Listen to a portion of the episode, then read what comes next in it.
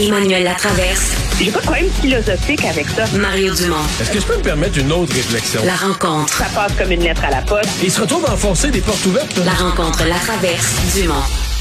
Emmanuel Latraverse se joint à Mario et moi. Salut Emmanuel. Bonjour. Bonjour.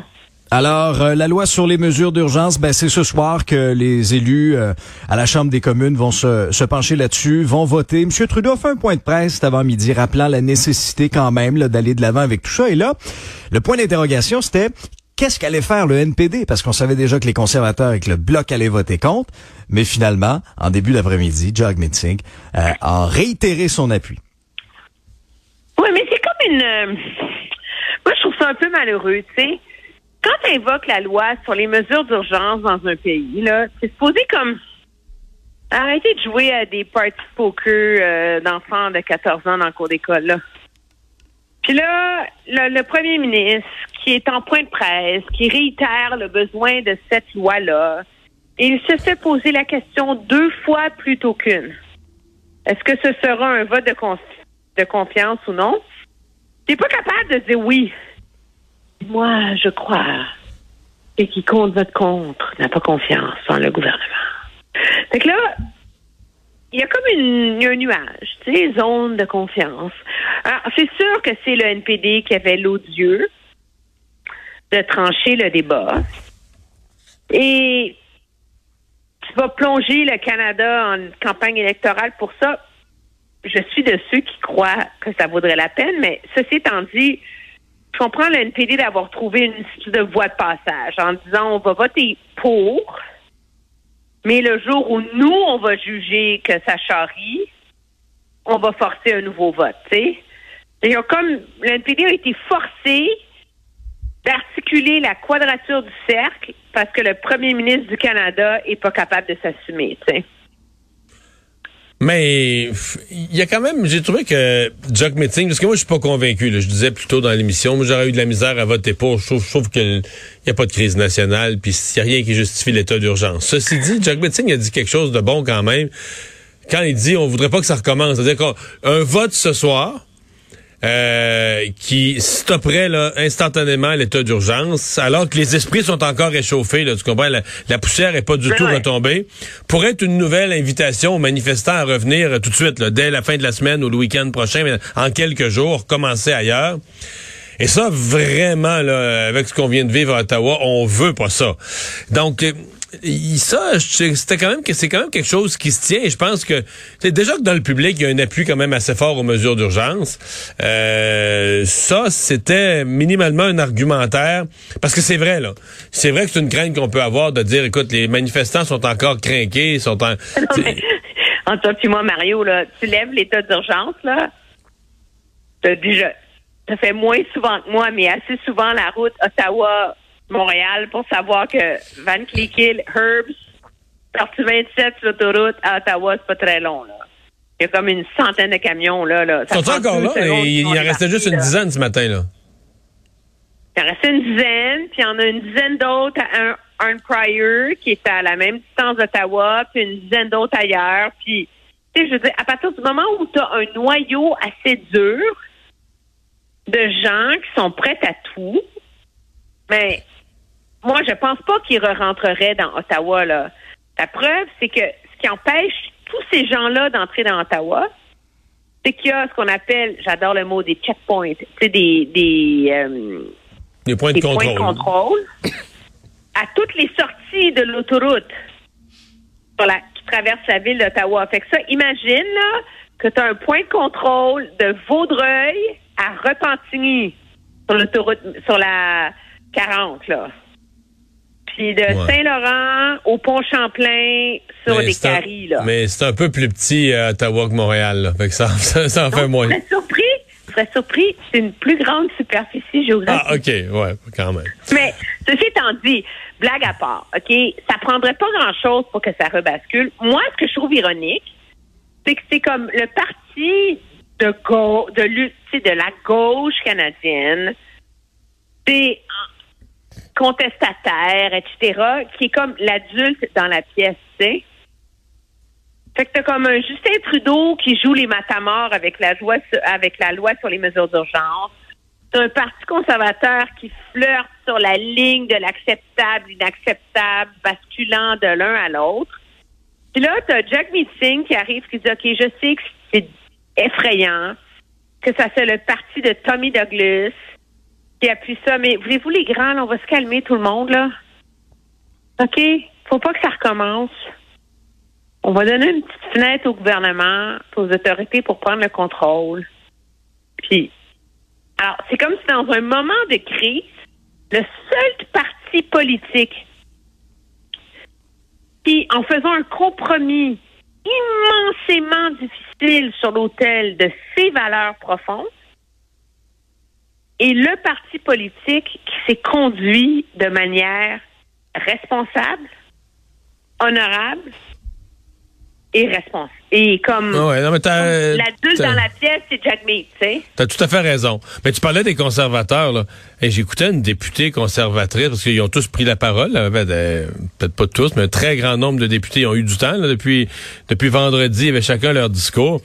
J'en entendais une qui a parlé, j'oublie son nom, là, mais euh, les manifestants, c'était la plus belle affaire, c'était tout pacifique. C'était comme la fête du Canada, mais avec encore plus de monde.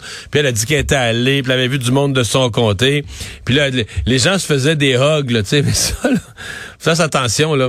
Je veux dire, euh, les, les terroristes entre eux se font des hugs aussi, puis ça prouve pas, tout ça, c'est- ça a tellement pas rapport de dire ça, là. Tu peux avoir des gens très pacifiques, tu peux avoir des gens très belliqueux qui se font des hugs entre eux. Ça, ça prouve absolument rien de leurs intentions. Mais là, je l'attendais. Regarde, Pour elle, là, il s'est rien passé. Il y a personne qui a affronté la police. Il y a rien de... Ce qu'il y a eu, ce qu'il eu à Ottawa, là, c'est juste une belle manifestation pacifique de gens qui ont, qui ont rien fait de mal, qui étaient là pacifiquement pour célébrer le Canada. Puis elle trouvait que... on en parlera. Non, elle trouvait qu'il avait honoré le drapeau du Canada. puis là. Raymond. Ben oui. Non, mais tu vois qu'il avait honoré le drapeau du Canada, là, que c'était des patriotes, alors que les drapeaux du Canada étaient portés à l'envers, c'était n'importe quoi. Fait que me disais, mais je comprends que tu puisses vouloir t'aveugler.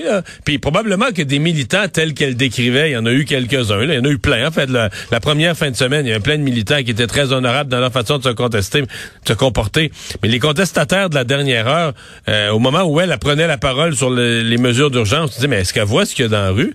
Est-ce qu'elle voit les sauvages qu'il y a dans la rue? Est-ce qu'elle voit les gens prêts à affronter les policiers? Est-ce que- est-ce qu'elle pense que les symboles du Canada sont honorés par ça? Mais je- puis son chef, il y a personne au Parti conservateur qui dit, hey, là, là, arrête, ta gueule, là. Arrête, là. Regarde ce qui se passe dehors. Euh, c'est ça que le- regarde ce que le public voit. Mais, Non, mais ils n'ont pas de vue d'ensemble. Puis moi, c'est ça que. Moi, c'est ce qui me déprime dans cette histoire-là, tu sais. Moi, je comprends qu'il y a des gens qui en peuvent plus, qui en ont ras-le-bol, qui sont des contestataires, qui trouvent que Justin Trudeau a divisé le pays. Je peux concevoir, je le ferai jamais, et je ne, je ne le pardonne pas. Je peux concevoir que dans une société, des gens décident qu'ils vont aller occuper comme qui vont se révolter contre le gouvernement dans le contexte de deux ans de mesures sanitaires draconiennes. OK? Et euh, mais la responsabilité des politiciens, c'est d'essayer de, de s'élever au-dessus de ça et d'essayer de comprendre. Et d'essayer de de réconcilier la nation s'il y a une nation ca- canadienne. Que tu sois libéral ou conservateur, tu es supposé aspirer à gouverner un pays qui s'appelle le Canada. Ton but, c'est de faire l'unité de ce pays-là. Puis ce que je trouve tragique et vraiment déprimant dans cette crise-là, c'est que ni les libéraux, ni les conservateurs n'ont trouvé une façon d'articuler de manière intelligente et cohérente ce qui s'est passé au Canada depuis trois semaines. Puis ça, c'est déprimant. Ça me déprime. Non, absolument. Absolument. Absolument. Ouais. Mais euh, Emmanuel, c'est c'est un point intéressant que tu soulignes là. Puis c'est aussi qu'est-ce qu'on retient de ce qui est arrivé dans les trois dernières semaines? Parce que là, on voyait M. Trudeau là dans son son photo up stagé là où on le voyait traverser Wellington à pied là avant son point de presse. Mais, tu sais, quel est le bilan de son leadership pendant cette crise-là? Quel est le bilan du leadership aussi de Jim Watson? Euh, il y aura un, lien de confiance à rebâtir avec la police d'Ottawa. Un, siège de trois semaines comme ça, Emmanuel, ça laisse quand même des traces, non? Ça laisse des immenses cicatrices, ça laisse des cicatrices dans tous les camps.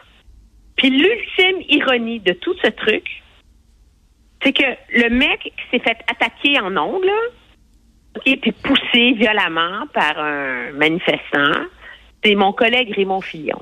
Mm-hmm. À 22 heures mardi. Raymond, là, n'importe qui qui a suivi les manifs depuis trois semaines, c'est le gars le plus straight, le plus objectif.